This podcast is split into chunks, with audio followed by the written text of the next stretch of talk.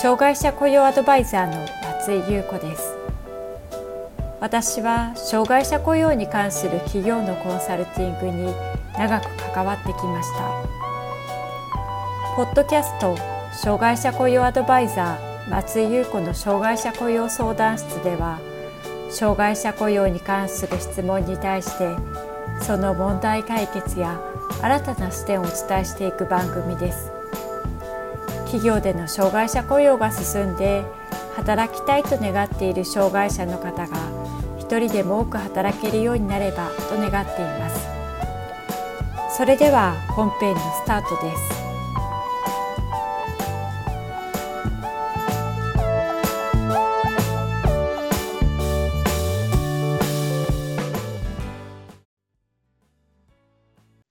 障害者雇用 .com の松井です。近年、地震や風水害など、自然災害に遭遇する頻度が高くなっています。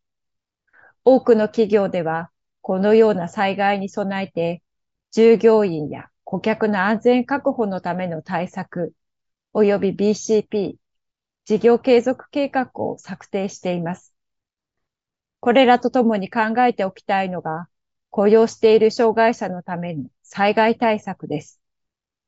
平常業務における障害者の対応などは考えられていても、災害などの緊急時には予想しないような状況も起こります。障害者社員に対して災害発生時に備えてどのような対策をしておくと良いのか考えていきたいと思います。平成23年に発生した東日本大震災、また28年に発生した熊本地震、30年6月末から発生した台風7号や、西日本を中心に発生した30年7月の豪雨、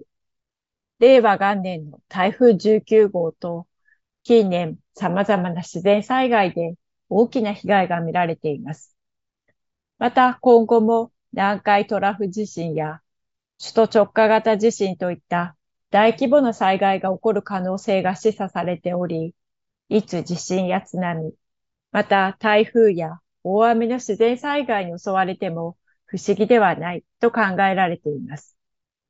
このような状況にどのように対応できるのかを考え、事前に準備をしておくことで、もしもの時に安全を守るための行動をとることができます。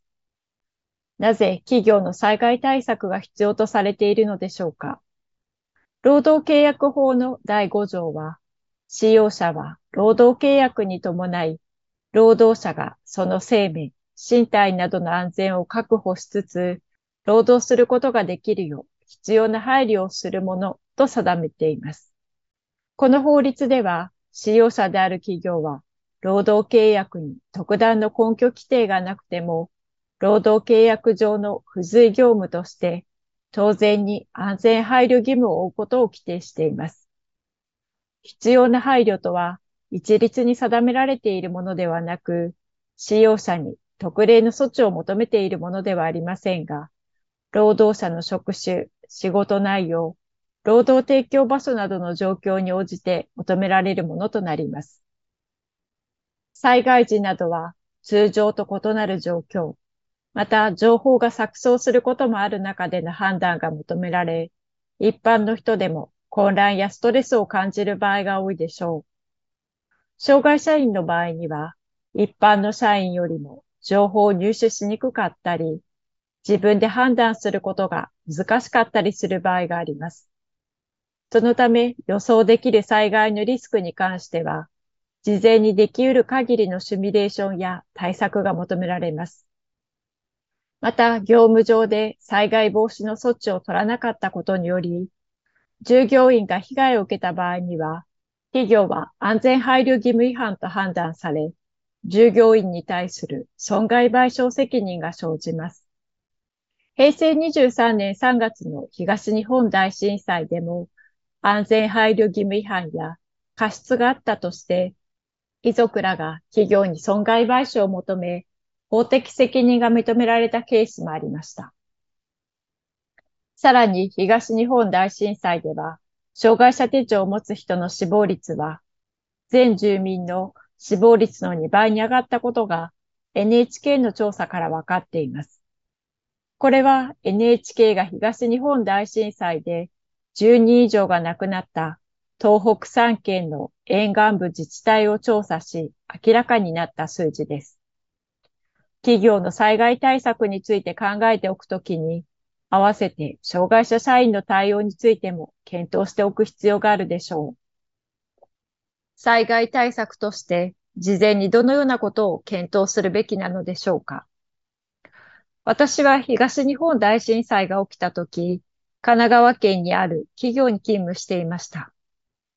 当時、自社で雇用されていた障害者の多くが知的障害、または精神障害の社員でした。交通機関がすべてストップしてしまっていたため、多くの社員は帰宅することができない状態になりました。家族のことが心配で連絡を取る社員もいましたが、電話がつながりません。家族のことを心配して、いても立ってもいられない様子の社員もいました。社員たちのいつも仕事をしている様子とは違った一面を見たり、気づいたりすることもありました。夜になっても交通機関が復旧しないため、多くの社員が車内で泊まることになりました。ちょっとした修学旅行気分の社員がいる一方で、座っていると余震が怖さを増幅させてしまうことから、じっとしていられず、一晩中歩き回る社員の姿も見られました。また、服薬している障害者社員がある程度いることは把握していましたが、夜に自宅で服薬している社員が予想以上に多く、スタッフで手分けして、精神障害や知的障害の社員を自宅に送り届けました。結果的に全社員の半数を自宅まで送り、最後に送ったスタッフが会社に戻ってきたのは翌朝の4時過ぎでした。障害者と職場で一緒に働くことについては、ある程度の経験をしてきたつもりでいたものの、東日本大震災の発生時のような状況を想定した対応はできていなかったと感じました。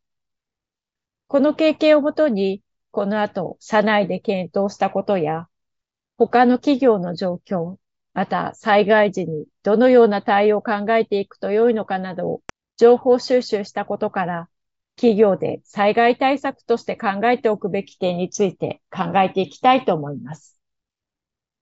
障害者は障害別に状況や把握しておくべき点が異なります。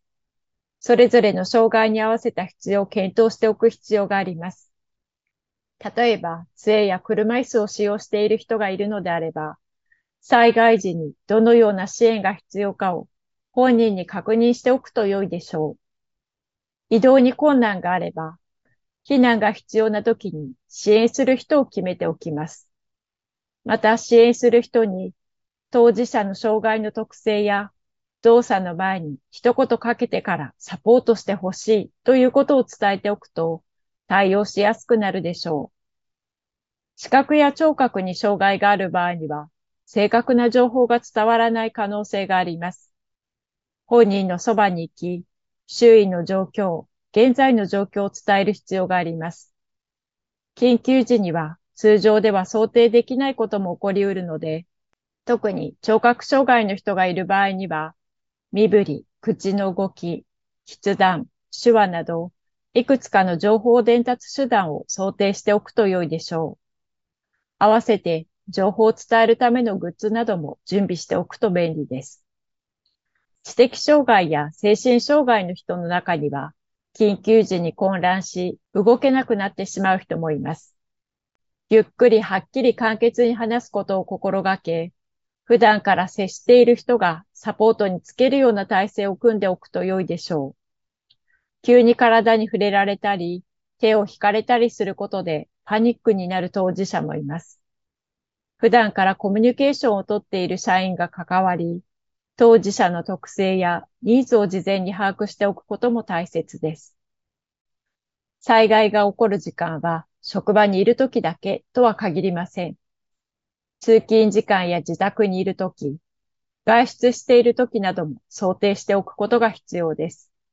もし通勤途中などで緊急時に適切な状況判断ができなかったりすると、身の危険にさらされる恐れがあります。また、災害発生時には電話連絡が取りにくくなることも考えられます。緊急時の連絡先の確認と、もし連絡が取れなくなった場合にどうするのかなども考えておくと良いでしょう。連絡先を複数用意しておくことや、メールや SNS での連絡も可能な状態にしておくことが安心材料の一つとなります。交通機関が止まり、かつ連絡が取れない状況になると、帰宅困難になることも予想されます。そのような場合に備えて、いくつかの案を考えておくのもおすすめです。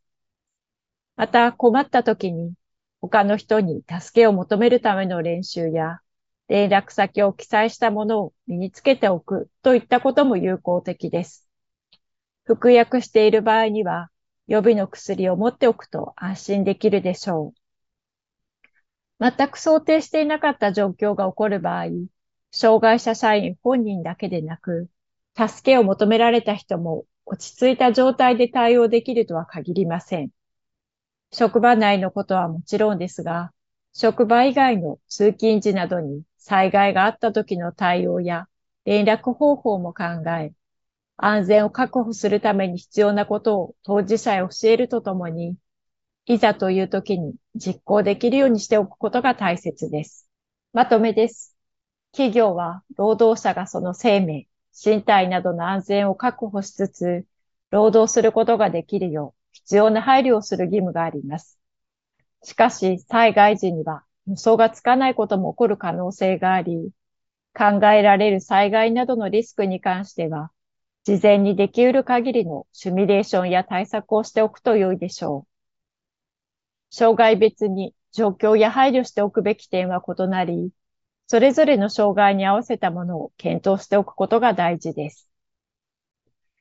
障害者雇用の進め方のポイントがわかるオンライン講座、コミュニティを開催しています。